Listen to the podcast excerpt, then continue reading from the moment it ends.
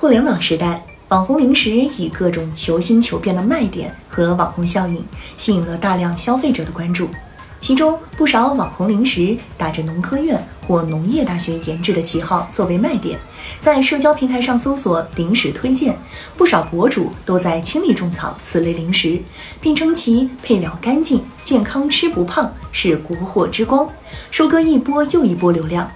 据上海市消保委报道。有消费者在线上店铺下单这款零食，收到后发现其包装上并没有农科院或农业大学研发字样。对此，相关机构也回应称，没有针对该产品细心研发。湖南省农科院也表示，该产品宣传由湖南农科院研发，并不属实。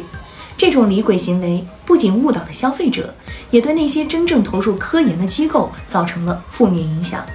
网红零食为啥要弄这些噱头？在当今的市场竞争中，产品的差异化是获得消费者关注的重要手段。而农科院或农业大学研制的标签，无疑给这些零食赋予了一种科技含量高、品质优良的形象。由于消费者对于产品的真实情况缺乏了解，容易被夸大的宣传所吸引。同时，一些电商平台对于上架产品的审核不够严格，导致李鬼得以混入市场。据悉。商家在线上销售食品，需向平台提交食品经营许可证，用以审核。但该证只是商家经营资格证明，并不涉及具体商品信息。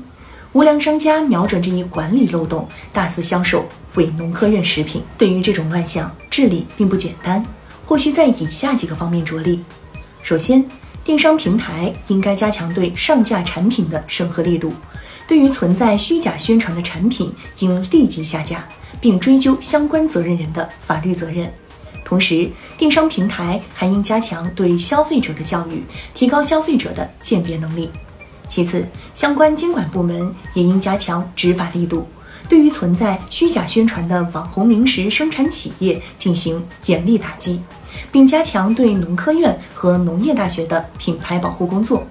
还可以通过媒体和社交平台等渠道进行公众教育，让消费者了解如何辨别网红零食的真伪，以及如何维护自己的合法权益。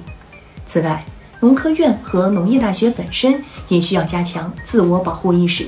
对于自己的科研成果和品牌形象，应该注重知识产权保护，避免被他人盗用或滥用。对各类假冒伪劣产品线索，及时向有关部门举报，从而保护自身品牌；定期对外发布各类打假信息，为消费者提供权威指引，防止其踩雷。同时，这些机构还可以通过合作或授权等方式，与优秀的网红零食生产企业合作，共同推广科研成果和品牌形象。这样不仅可以提高产品的质量和信誉度，还可以为消费者提供更加安全、健康的网红零食。除了以上措施外，我们作为消费者也应该提高警惕，在购买网红零食时，我们应该多留心眼儿，多加比较和分析。如果发现产品存在虚假宣传或质量问题，我们应该及时向相关部门投诉或举报，共同维护一个健康。公正透明的消费环境，农科院、农业大学网红零食的乱象，需要多方共同努力才能得到有效治理。